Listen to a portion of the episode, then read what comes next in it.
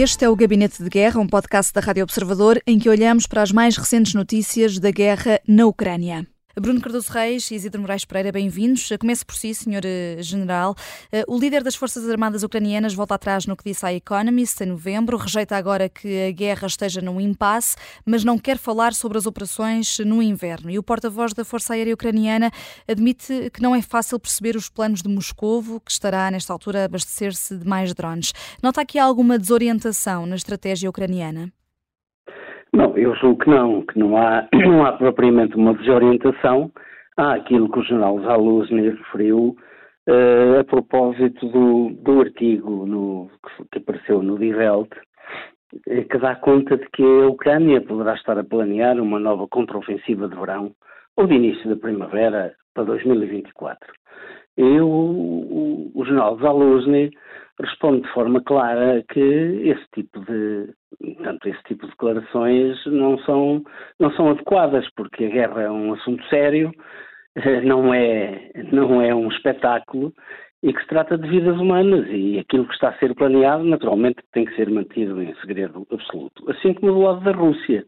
É muito difícil adivinhar aquilo que a Rússia possa estar a planear. Aquilo que me parece a mim, enquanto analista, e olhando para as últimas operações que têm, vem, têm sido levadas a cabo pela Rússia, a Rússia procura conquistar nesta fase, que é uma fase muito difícil, em que ainda a traficabilidade do terreno é muito difícil, em que devido uh, ao fenómeno do, do, El Ninho, que também, também tem alguns efeitos sobre estas regiões do globo, se verificam uh, de forma alternada eh, temperaturas baixíssimas, com congelamento de, com chuvas geladas e durante o dia a temperatura pode subir aos 6 graus positivos, 6, 7, portanto há aqui um congelar e descongelar, há os lamaçais, portanto neste momento eh, a Rússia tem tentado repor uh, parte do, do terreno que, que, a Ucrânia conquistou durante a ofensiva de verão,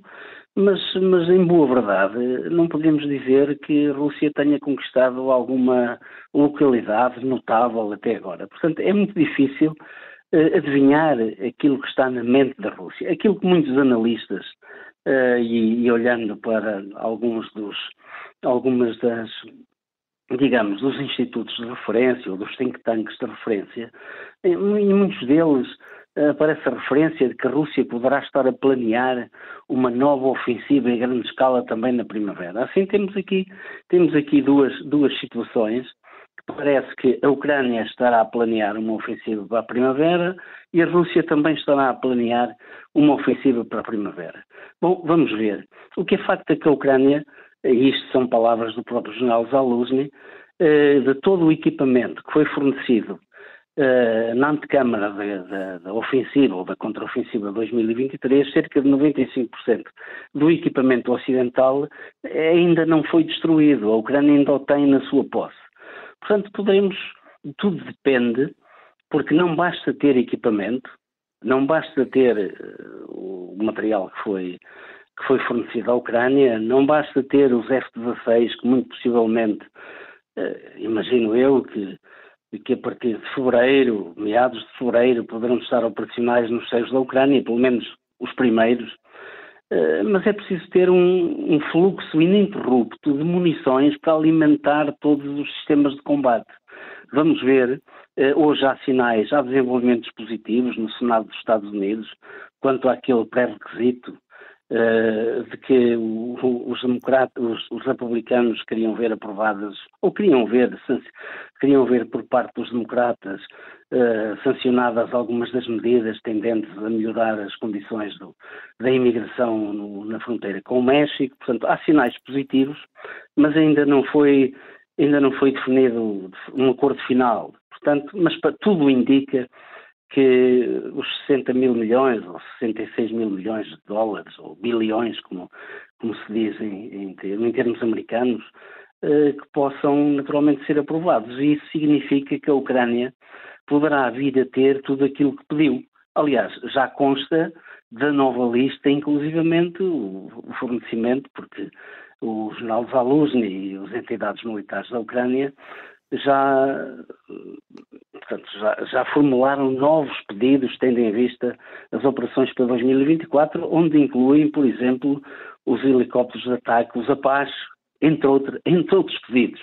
Vamos ver até que ponto é que, isso, uhum. é que isso será sancionado e tudo depende muito também da aprovação dos, dos cerca de 60 bilhões de, de dólares, porque eh, uma coisa são os 50 mil milhões que a União Europeia irá aprovar certamente em janeiro, sem grande dificuldade, ou de uma maneira ou de outra, ou com aprovação da, da, da Hungria ou sem aprovação da Hungria, é praticamente garantido que a Ucrânia poderá contar com esses 50 mil milhões. Mas esses 50 mil milhões não têm o mesmo significado que têm os 60 mil milhões vindos do outro lado do Atlântico. É que estes 50 mil milhões da União Europeia são para o funcionamento da economia ucraniana, enquanto os outros 60 mil milhões que do outro lado do Atlântico, dos Estados Unidos, são fundamentalmente para traduzir em armas e em munições. E isso pode fazer toda a diferença no futuro. Hum.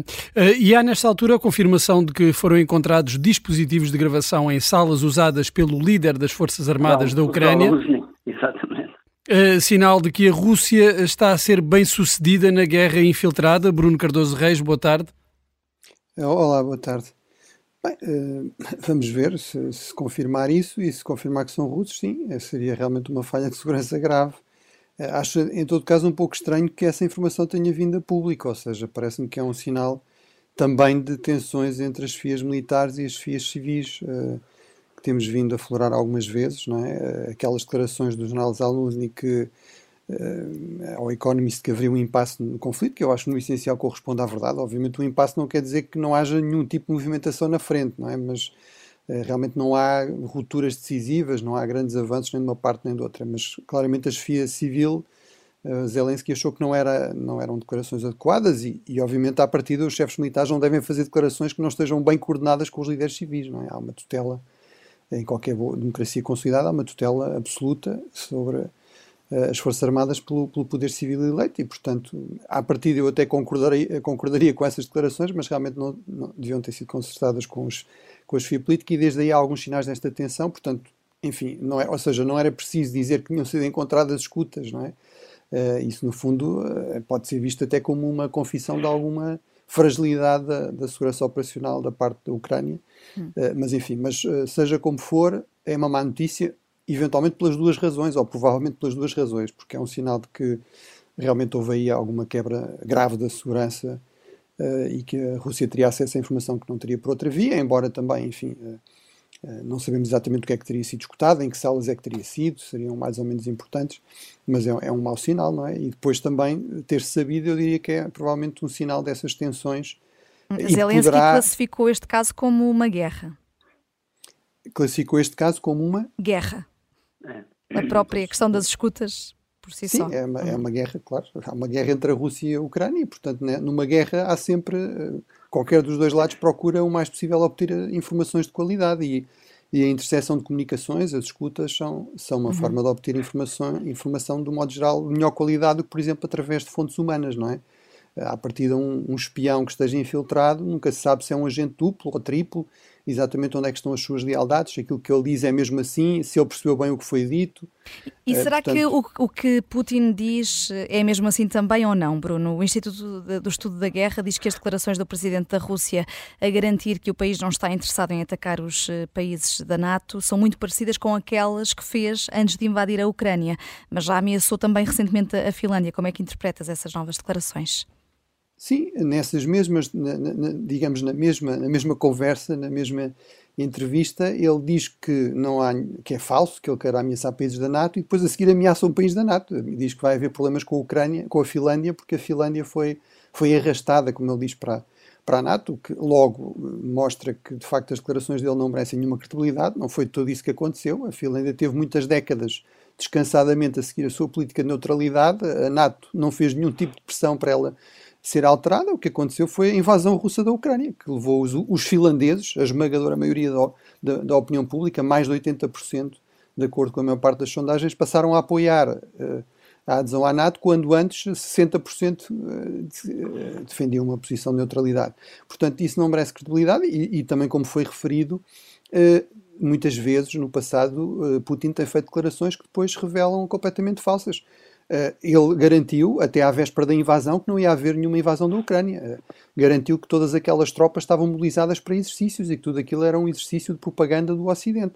Ele garantiu a seguir a anexar a Crimeia em 2014 que era falso que ele quisesse anexar mais territórios ucranianos. Sabemos bem o que é que aconteceu, ou atacar e anexar mais territórios ucranianos, que a Crimeia era uma exceção. Sabemos o que é que aconteceu em fevereiro 2022 e, e o que é que ele fez aos territórios que, entretanto, conseguiu, uhum. conseguiu ocupar. Portanto, realmente, um dos problemas, um dos dramas da, da política global atual, e, e em particular eh, na região da Europa, é, é precisamente que temos uma, uma grande potência, uma potência nuclear, que uh, não merece qualquer crédito, ou seja, não se pode todo confiar naquilo que, nas declarações, nas garantias, nos compromissos que sejam assinados pela atual liderança russa. Hum, e eu estava a dizer há pouco que Zelensky tinha falado numa guerra nessa questão das, das escutas, mas não foi Zelensky, foi o líder das Forças Armadas eh, da Ucrânia, portanto, o alvo dessas é, mesmas escutas, só para.